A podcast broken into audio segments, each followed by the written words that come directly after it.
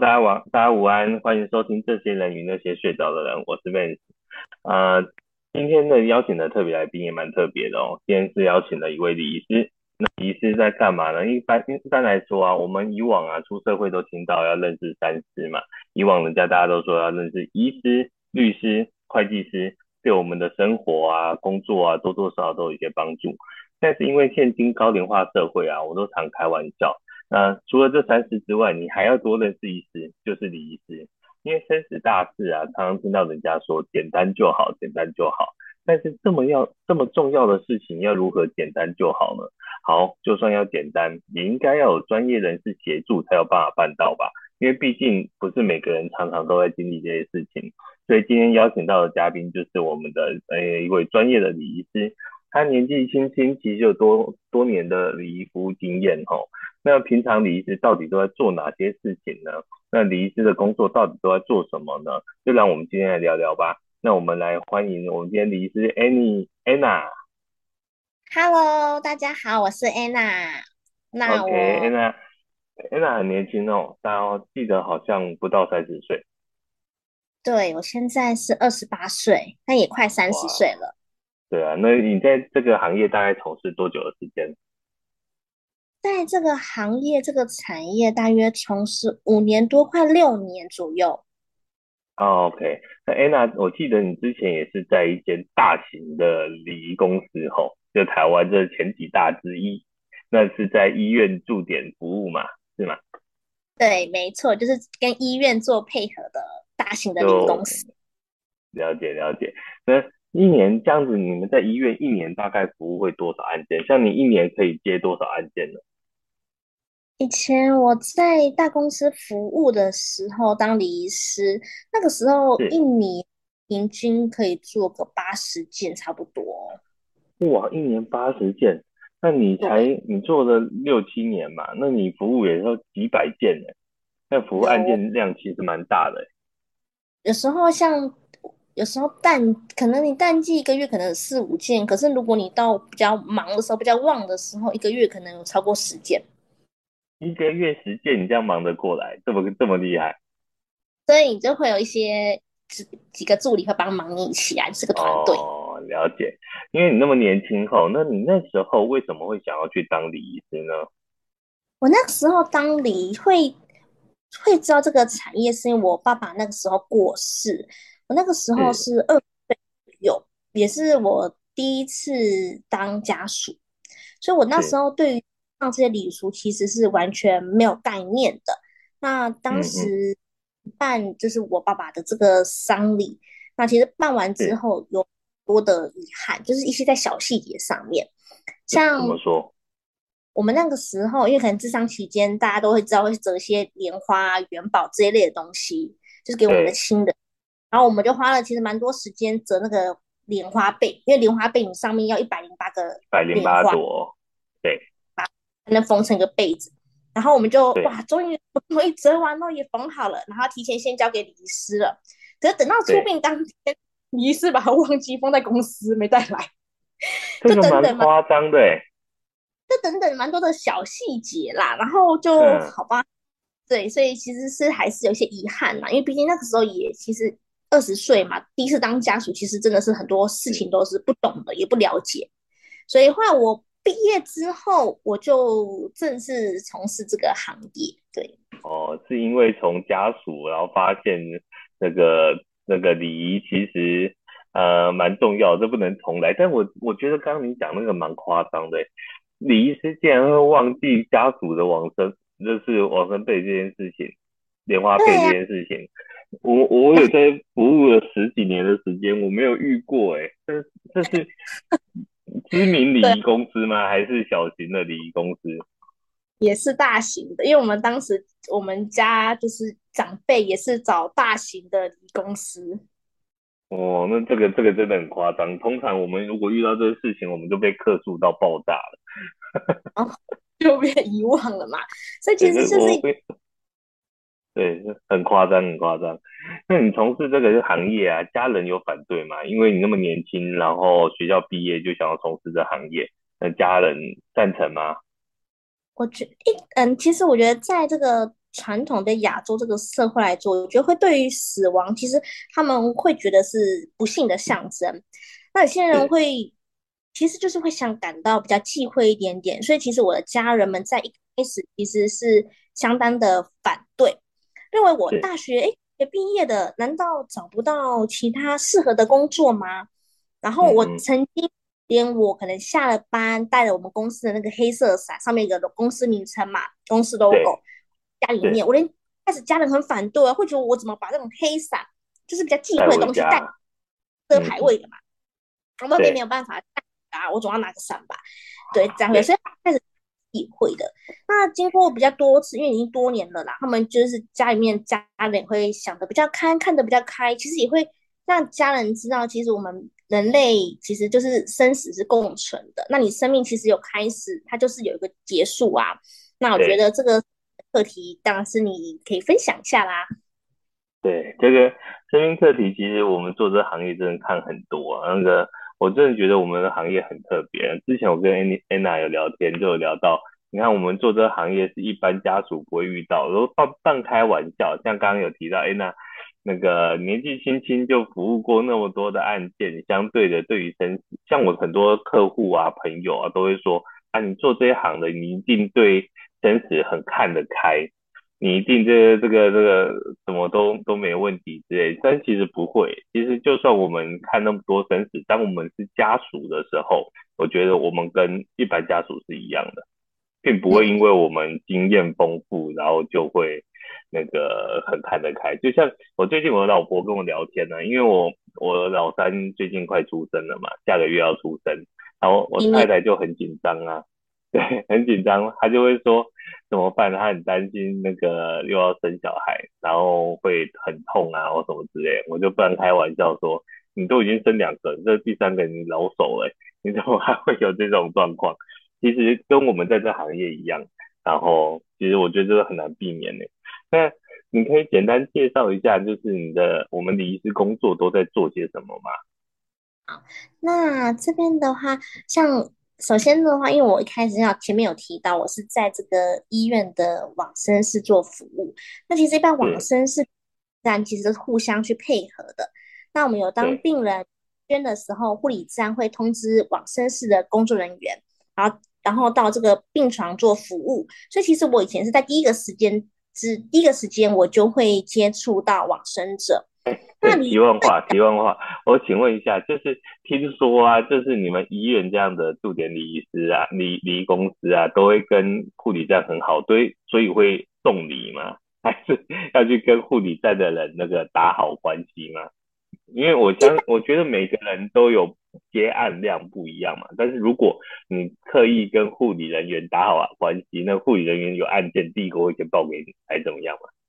会有这样的问题吗？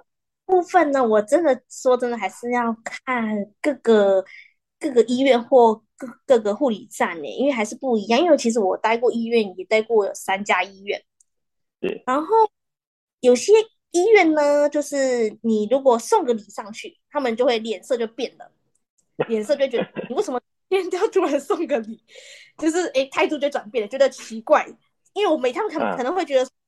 是希望他们怎样变更忙吗？还是怎么样之类？他们就会哦。但比较年轻一点的，可能年龄层跟我们差不多，二十几岁的护理师看到我们就会很开心，面带笑容，因为我们可能呃伴手啊，当个点心或者是宵夜，或带个是咖啡，他们就面带着笑容。对，但是如果你是可能比较嗯，可能可能是他们学姐或者比较资深一些些的，哎，看到我们会想说，哎，怎么又来了？你们今天有事吗？我通知你。啊！我有通知你们上来吗？哦，他可能情绪不好，我因为护理人员其实也蛮辛苦的，所以他其实对，这这我觉得这能理解。所以不好意思，刚打断你，所以你的第一时间就会接触到呃往生者的部分嘛？对对对，第一时间。那其实我们礼仪师的工作就是说，你要提供一整套可能符合家属需求的智商的规划给这个客户。嗯那这边你也主要怎么当要怎么符合他们的需求？那首先你就是要提供你所知道的，比如说像灵堂的布置啦、法事的安排，因为这些事情都是会因为家属而做调整，不一定说是它是一个很按照个流程，它就是可以不一样。比如说你法事可以做两场，也可以做三场，或者是五场都可以。那就可能看。那到了家人的需求，嗯，对，我们就看告别式啦。那告别式就像有分小间的礼厅、大间的礼厅，那你说的布置都会不一样。所以其实礼仪师你就要提供一整套一个完整的流程给他们，包含像礼仪的咨询之类的。那其实我个人会比较重视的一点是，我觉得在服务案件过程当中，可能你说的话或做的事，可能过了十年之后，其实家属可能会不记得了，但是你给他们的感觉，他会记得的。所以我觉得在服务的过程当中，就是你能了解他们，他细心温暖，我觉得那是真的是蛮重要的。了解，那你有没有遇过啊？就是服务完啊，家属啊，那个情绪一直陷在里面，一直走不出来。我记得李医师工作还有一块是最后的呃悲伤辅导，就是协助悲伤陪伴。那这部分的话，你有没有遇过类似这样的情形？家属就是，比如说我曾经服务案子是那种呃独生子的，或是年轻早逝的孩子，那父母就白发人送黑发人。哦，那个我们常常看到的状况是在。在告别式现场，可能妈妈就已经哭到泣不成声了，都要被人家搀扶了那种。那你有没有遇过这种状况？那我们礼仪师的部分可以做怎么样的协助或是陪伴呢？有诶、欸，其实我觉得这一块其实是蛮重要的，因为你是要走进他的心里面的，跟你所做的已经是不一样的一件事情。那其实我会觉得有有时候。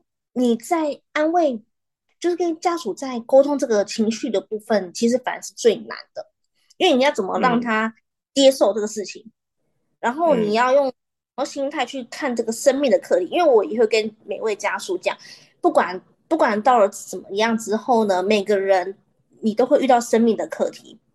那你遇到生你要怎么去面对你的心情，或者是你的想法？那我觉得。像我给自己的话，我就会觉得说，我的亲人，其实我最近也刚好在办丧事了，因为我我外公就是大离开了，嗯、那我们就是用了换一个角度，我只能祝福我的外公，然后会觉得其实我外公只是换一个形式，他的爱一样会在我们的身边陪伴着我们成长。是是。对啊，我觉得我们这一行，其实我常常看到的状况就是那个真的白发人送黑发人，都半开玩笑，也不是半开玩笑，就是做一个比喻啊，就是呃丧配偶就是丧偶，或是呃是丧子，还有丧父母，这几个东西至亲之痛都是很难受的。但是比较起来啊，我真的觉得发现白发人送黑发人，这是一般看到是最悲伤的，反而是父母离开。或是丧偶没有到白那个丧子那种那种痛的感觉，当然都很很都很悲伤，但是只是常常真的看到那种年轻早逝的生命，其实真的让人家很不舍。所以这一块啊，在年轻早逝的生命，其实我我们也服务过很多案件，会做很多那种客制化的服务。你有没有服务过比较特别，然后客制化的，可以跟我们分享一下？那个部分我有服务过，也是比较年年轻一点的。像我其实就是有一个案案件，但我蛮印象蛮深刻的，是这样。我在因为我在之前在医院服务，然后有一天我一样一样电话，那他这个电话来电咨询的，我就跟他碰个面，然后那个年纪呢，大约比我年长几岁，可能大概三十几岁左右而已。然后我们就开始聊。会先询问说，那他今天想要咨询的是家人，是哪一位家人？是想要帮哪一位家人做规划呢？那他跟我，呃，他不是帮家人规划，他是要帮他自己规划。那我就想，嗯，自己，哎，他就跟我说，其实他因为也是因为癌末了，那他本身没有结婚孩子，然后父母都还在哦，父母亲也都在，可是大了，加上他治疗的期间，他父母亲其实已经承受不住，已经很伤心了。也是很无助，嗯、所以他才会选择找我先帮他做事前的规划。那我觉得在规划过程当中，我很在感动，是我觉得他已经面对他生病这个已经蛮低潮的时候，但是他还是很勇敢的去面对，面对人生，面对这些考验，没有放弃过他自己。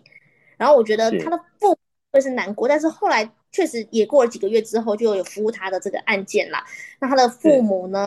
也在事前可能已经都都交代好了，那我在当下是能感受到父母亲的伤心与就是悲痛，会想要把最好留给你，嗯、真的只是爱女儿，就是真的把女儿看得非常重要，什么都想给她最好的。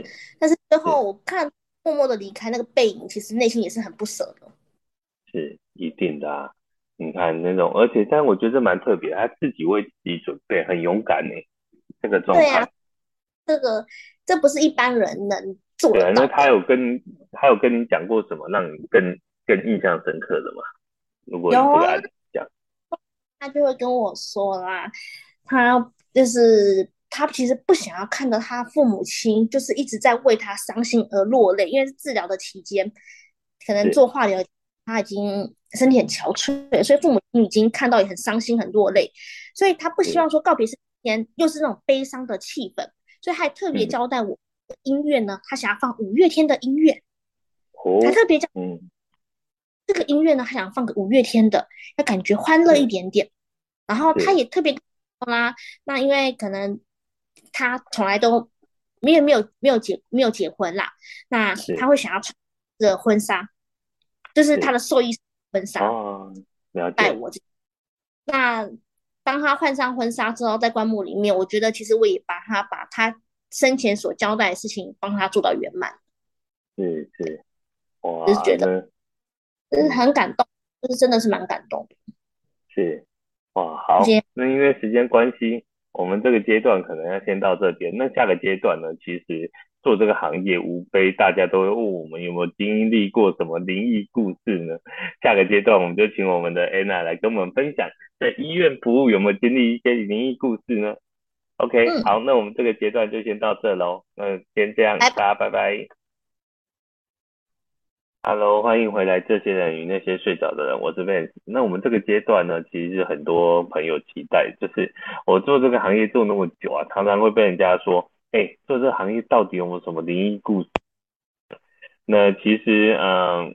我自己是没什么灵异故事，太多灵异故事啊。那其实我比较好奇的是，Anna 其实是在那个医院的往生室嘛，医医院的那个驻点的礼仪师这边，那这边有没有什么样的灵异故事可以跟我们分享？Hello，其实因为刚刚在前面就是有提到说，我就是在医院这个往生室服务。那其实我觉得我是蛮平安、蛮顺遂的一个人。那如果真的要提的话，uh -huh. 有一次我在医院值班。其实我怎么值班的意思就是说，你要睡在这个太平间，因为你要等待这个电话按键进来，所以你知道睡在医院。但是我值班的半夜，我要我在就是要准备要休息睡一两三点左右，那我就突然听到那种小朋友孩子哦，可能大概两三岁、三四岁左右，就会玩闹声啊、打闹、嘻嘻闹闹的声音。可是你也知道，在一个半夜的往生室，怎么可能会有小孩子在那边玩闹、玩玩具、哭闹呢？所以当就心里想，嗯，好，我就只能对空气说，因为我其实我又看不到，所以我就只能对着空气说，现在已经很晚了，那你们不要再玩了，都赶快去睡觉。过几天带你们去当小天使。之后来我觉得讲完之后，哎，一切恢复安静了。所以，我其实是蛮相信，在另外一个空间，其实他们是存在的。哇，那其实你那那这样，你们值班是只有你一个人，还是有其他的同事？我们值班的话呢，一般其实会有三个人或四个人，看你医院的大小。那当然，因为我是女孩子，后、uh -huh. 我就是可能会比较一个人睡，我比较不会说诶跟其他的睡在一起这样子，我可能就是一个人睡另外。哦，所以那这样的事情，你还能这么冷静跟他们说不要玩了，你不会觉得很毛吗？不会耶，因为我那时候觉得我已经很累了，我想要睡觉了，觉得等一下可能又要忙了，所以要让我好好睡一觉觉。所以就是我就礼仪师，所以在医院的礼仪师其实要胆子很大，因为其实你呃，因为我们也是大公司嘛，你知道我们水果公司的礼仪师是在台在服务处里面。然后有案件进来，他们才要出门。他们不像你们是要在在往生室的，所以其实其实你们，而且往生室常常会遇到一些家属在那边助念的啊，或干嘛，那其实都会有那个大体存放在那里。所以那个你们胆子相对要比别人都还来得大。所以我觉得我就是一个不会想太多的人，因为想太多就害怕，但是我又不会想太多，就没有那么聪明，有有不会想太。那有没有新进礼仪师啊、新人啊，然后他被这个吓跑？目前没有耶，因为我觉得他们好像都上班都蛮累的，所以可能都完全不会想到这一块。对，跟大家分享一下，礼仪师就我们所知，礼仪师的工作非常爆肝哦。那其实有时候啊，像像不管是我相信安娜这边，或是我们水果公司那李医师，有时候一个晚上啊，案件多的时候，你们是整个整夜没办法睡觉的，都要服务所谓的往生菩萨，或是服务家属这个部分。那其实家属也很辛苦，那你们要更提起精神。我真的觉得李医师是一个非常伟大的工作，因为其实你知道我们业务端呢、有时候会偷懒哦，比如说。呃，三更半夜啊，有些业务不想出门的、啊，然后其实就给李医师去处理。对，所以业务是偶尔还能偷懒，但是李医师不行的，李医师的工作非常爆肝，所以他你们就是要有案件或干嘛就要服务，而且我你们在医院下面会有遇到那种意外送进来的吗？还是就是通常都生病？嗯，意外其实蛮多的耶，因为医院它有一个护理站叫做急诊。急诊呢，他不外嗯，交通事故送进来的啊，都有可能。对，或者是在出车祸过来，然后就直接挂掉，然后就就你们来处理的。做了急救的这个三十分钟过后，哎，宣告无效这样子，所以带来的也蛮多的是意外的。哇，那那你有遇过什么遗体修复啊或干嘛这样的经验吗？家属这边。我觉得遗体修复这个部分，我觉得是一个很很专业、很技术性、很专业的一个部分。因为其实，在交通，例如像交通事故好了，会造成他这个可能遗体不是这么的完整，那我们可能就是会出现这个遗体修复师啊，就是我们称的这个遗体修复师会往生的菩萨做个修复，比如说脸部啊重建，或者是。嗯，手脚四肢都可能。那我觉得我遇过几例好了，我觉得真的是让我，我觉得是能得到让家属的心更安慰。比如说像这个火灾，火灾它这个要重建，因为对你被烧到，你可能认不出来的。但是我觉得他这个算是重建的这个老师真的好厉害，看了这个照片，然后他就是想办法模拟出。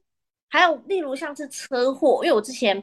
在几年前，我遇到一个那天好像是万安演习，就是就是这个演习的时候，那天在国道上就发生一个很严重的交通事故，然后送到医院，你是整个下半身就是两只脚都已经没有了，就是因为你是被大客车相撞啊，大客车这样撞在中间，你的车子就像变成夹心饼干一样，所以你整个被救出来的话，你已经下半身都没有了，但其实。我也也不忍心让家属看到，可是会知道目前状况已经是这样子了。那后来透过这个的修复的老师帮他做整个修复，嗯、觉得真的能让家属得到心灵上的安慰，然后让往生者也能就是要有好的一个面貌离开。嗯，因为就我所知啊，我曾经也服务过一个案子啊，是一个呃跳楼的菩萨。那跳楼了以后啊，他其实整个就是四肢都开放性骨折嘛，甚至有时候摔到一些地方，其实非常严重。那啊，我比较特别啊，就是其实业务端不用不用去看这个东西，但是我是第一时间就到现场，然后然后啊，我也陪家属，因为那因为这是不自然离开嘛，所以会有所谓的刑事相应的问题。那我也陪家属去殡仪馆去做后续，比如说他们要考虑要遗体修复，那当然遗体修复是要先去评估这个算这个修复的程度，我可能只能修复百分之八十、百分之七十之类的，都会先评估，然后评估完，然后跟家属报价。那我就跟遗体修复师，因为我提早到，我就跟我们我们公司的遗体修复师聊天，我然后因为遗体修复师都好多都是女生哦，然后我就跟他说，哎、欸。你们女生做这个行业，你们不会怕吗？我就好奇问他们，然后他就跟我说，那他从小就有一个，我们那个遗体修复师很可爱，他说他从小就有一个嗜好，对对于那种缝缝补补很有兴趣，所以他他做我们公司的离体师，然后又去做遗体修复，他就跟我分享一个故事，就是呃。曾经有家属也需要遗体修复，然后因为我们公司，你要你要我们这种大公司报价都比较贵一点嘛，然后报给家属，家属就觉得说，呃，哇，你们怎么报这么贵？然后家属就考虑中，在考虑中，他其实去外面问其他的同业业者，那问了一个价格比我们便宜蛮多的，所以他后来就说不要我们来服务，他就拿去外就请外面的同业来服务。那服务完了以后呢，其实。他后来要告别之前，他又回来问我们的李体师，就是问我们的服务同仁，说能不能再帮他们就做一些做一些呃修补。然后我们就很好奇啊，那李体师又很好奇，他说要做什么样的修补，他就看了那个往生菩萨的这个修复的状况。那其实有没有专业真的差很多诶、他把那个你知道怪医黑杰克。一条疤，然后像缝的像棒球线一样，就很明显，然后就傻眼。那个，而且这种东西是，就算拆了以后，还是会有那个孔洞或干嘛，是很糟糕的。然后家属为了要便宜，去找这样子的业者来做，所以我真的觉得有时候一分钱一分货，就是。那个我们这个行业某些程度，我们都是为家属在设想，但是当家属跟你不熟识或是没有信任度的时候，你给他的一些建议，他们都可能会觉得你只是想赚他的钱。其实我觉得做这个行业，对啊，让人家觉得这样子觉得很很心寒。你会有遇过类似这样子的情形吗？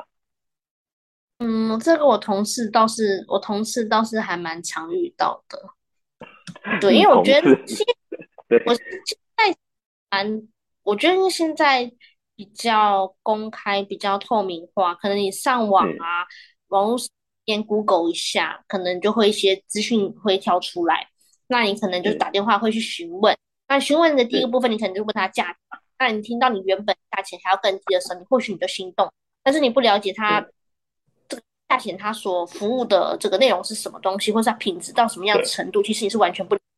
所以我觉得还是建议大家啦，就是相信你身，就是对这个部分你还是相信专业会比较好一点点。你随便去找资，嗯、网络上找不一定会比较好。对啊，我我也真的觉得，像我们这一端，我你像你们离师这一端，在我们公司离师是后续执行的嘛，但是我们业务端要先去跟家属碰面，先跟家属呃讨论，然后。争取这个案件到底要不要给我们办？那因为我们的角色跟那殡葬业务的角色跟礼仪师的角色有点不大一样。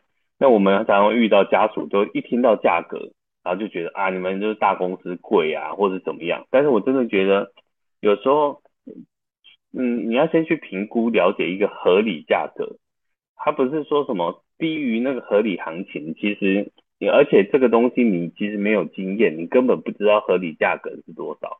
就像我常都会做一个比喻，就是我们车子啊在路上开开开，如果抛锚坏掉，有出了问题，然后你又没办法马上叫叫找到人帮你拖回去你信任的修理厂，你在路边的修理厂，你可能在前面看到就有一家修理厂可以来协助你，但是这种状况其实就风险蛮大的。因为你是推车，就是请他们来修，你可能就没有坏掉的东西，他都跟你说那个要换，然后花了一些冤枉钱。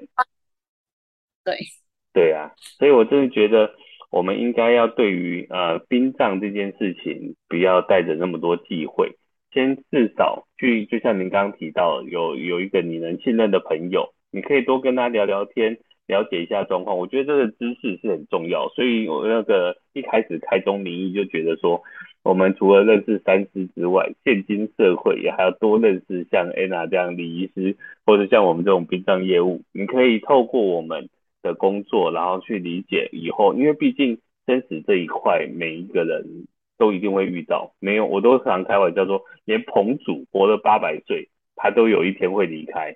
那你不先去了解这件事情的话，其实到时候遇到都是风险。对，你可以就是透过这个了解之后呢，你可以降低你的风险。对呀、啊，那像我，我们常常呃，医院现在比如说医院下面是不能有所谓的灵堂嘛，以前都可以。像医院下面不能有灵堂的时候，你们也是要把案件，呃，如果承接到案件，也是要把往生菩萨送去殡仪馆冰存嘛。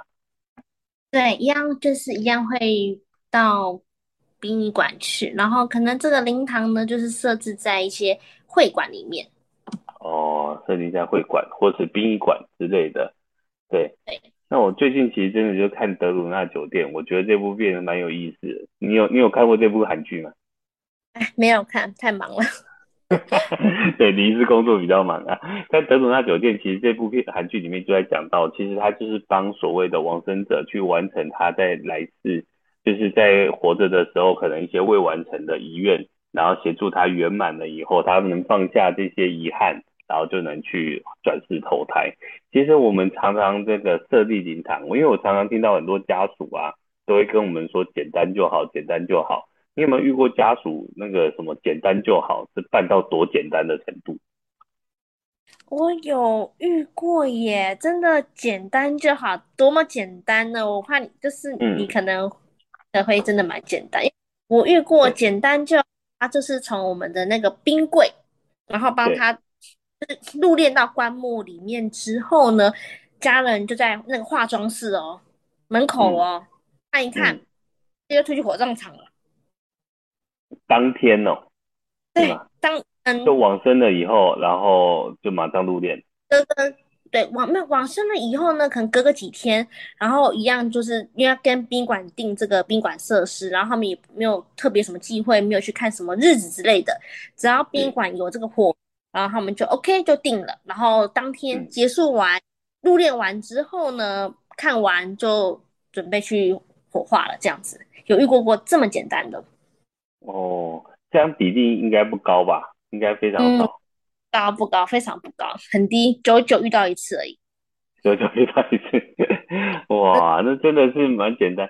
但是哎，我很好奇哦，但其实因为因为。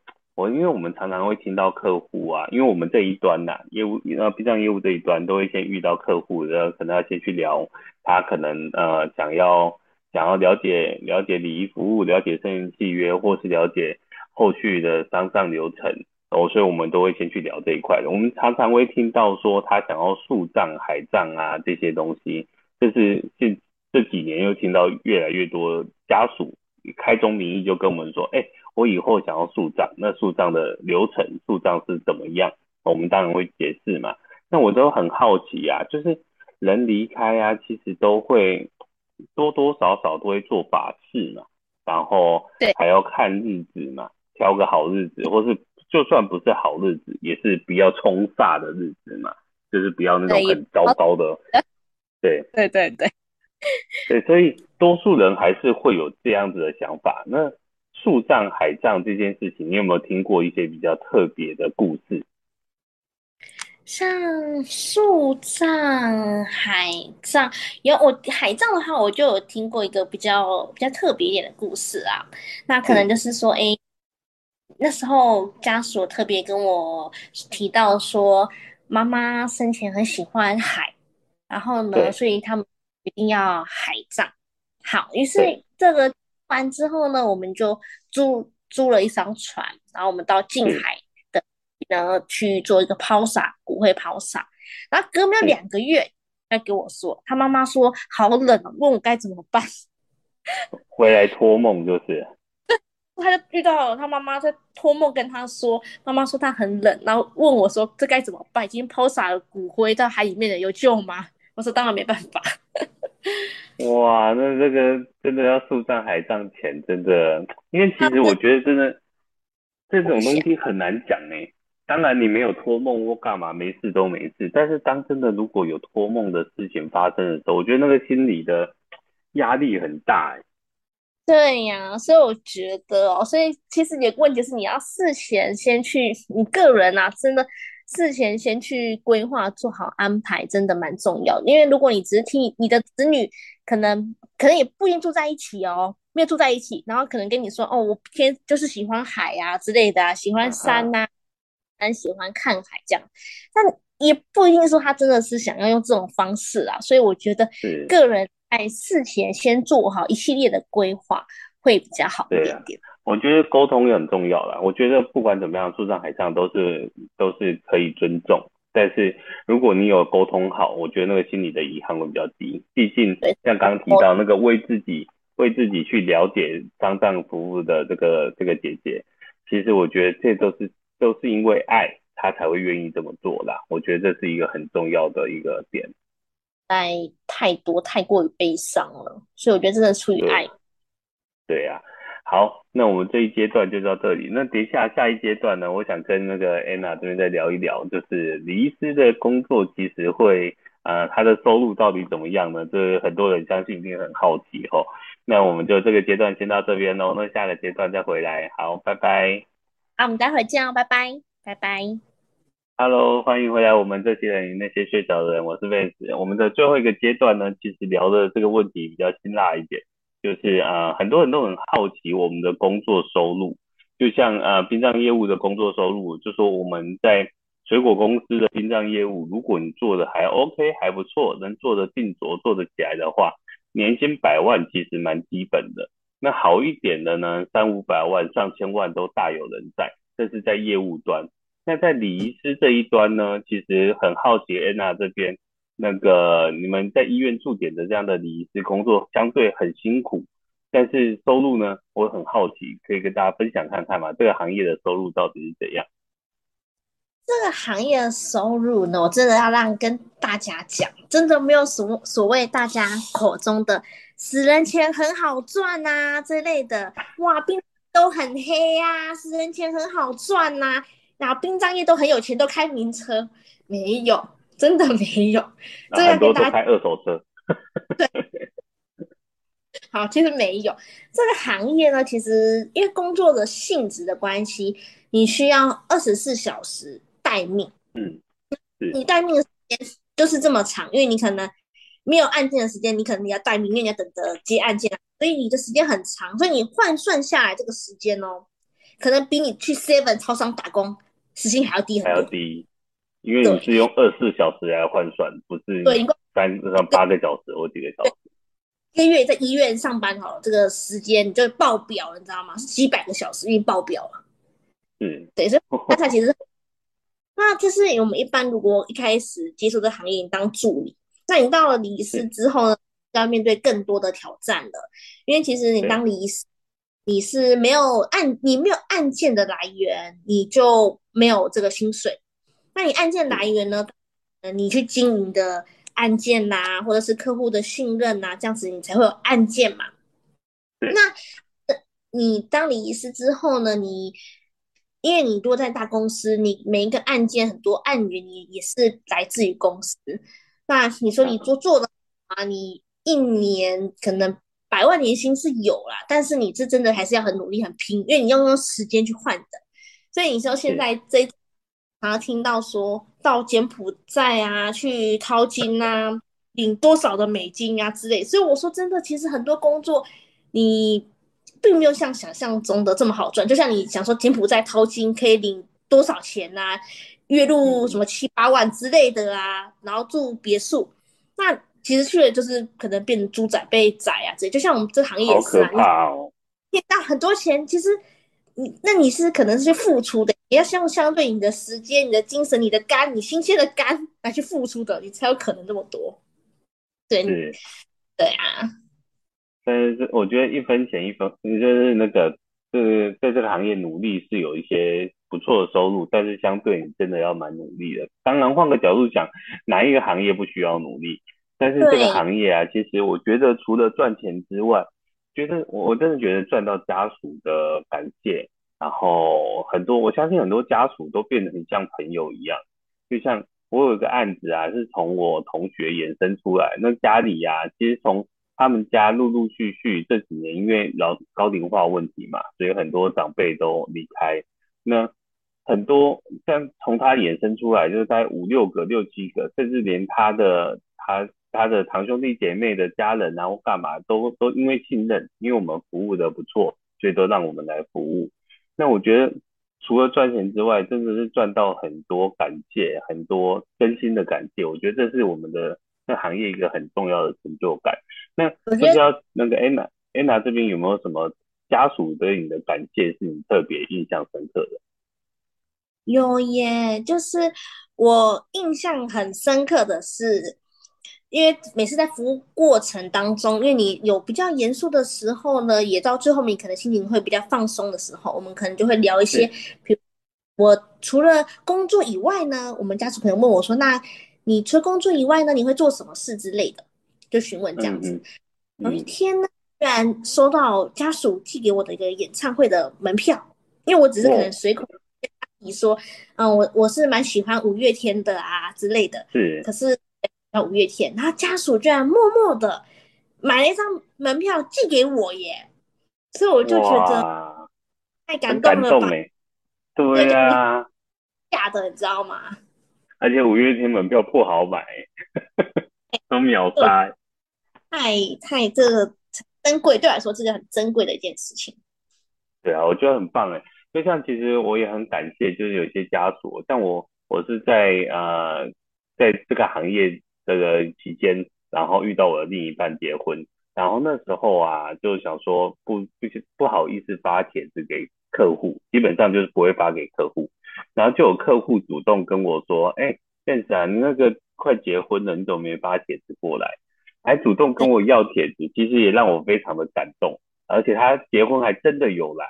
然后还包了红包啊，或干嘛？就，我觉得不是那个钱的问题，而是人家愿意从来来来来来参加你的婚礼，这样子真的也让我非常感动。还有就是，可能每年呐、我都会固定收到有某些家属，他那个中秋节啊，或是端午节啊，可能会寄寄小礼物啊，比如说中秋节会寄柚子啊，或干嘛。其实我也非常的感动的，就是。那可以服务到家属都会记得你，然后还会家属有些事情想要找你来吃饭，我觉得这是我们工作上除了收入之外很大的成就感跟附加价值。那我还真的第一次听到送演唱会门票，我觉得这也是非常棒的一件事情。对啊，所以我觉得这是一个很珍贵的一件事情。对啊，那你有没有想过这个工作你会做多久？我觉得其实。殡葬生命礼仪服务，这个做生命的，其实它是个可以永续经营的，因为每一个人都会遇到这个问题，只是你可能会转换，你可能不会，不就像我现在也没有在大公司了啦，因为你要值班时间很长，你会花太多的时间在医院，那你可能现在你出来之后，你就会花一些时间在别的事情上面，所以我觉得这个产业你。可以永续经营是没有问题的，只是你你的角色可能就慢慢不一样了，你可能就是要更去跟客户的去沟通做了解呀、啊，这个部分。了解，因为在我们这行业啊，其实工作时间很不固定啊，所以啊、有时候工时又很长啊。那你有没有听过啊？就是在这个行业要找对象其实不容易，而且如果要找对象，如果对象的家人。然后对我们的工作会觉得啊，什么做殡葬，或者做礼仪师，或者做什么殡葬业务，然后就有一种反感啊，或干嘛？会不会觉得在这行业如果要找对象是很困难的一件事情？我觉得这个行业要找对象哦，找对象不困难，可是要找好对象也是蛮困难的啦。因为那时候你的时间很长啦，常常不在啦之类的，我觉得这个两个人之间信任就就很难对呀、啊，我觉得那个信任基础很重要。二十四小时你可能诶不在值班，或是出去工作了，那你另外的、嗯、另外。感受其实你是顾及不到的，所以我觉得你要有对象可可以，可是要个信任的对象，我觉得其实是蛮难的。信任你的对象，嗯嗯，了解。所以这个这个行业其实也有它就是辛苦的地方，所以不要就单单看说这个行业有些人收入不错啊，或是什么之类。但是其实我觉得要换个角度讲。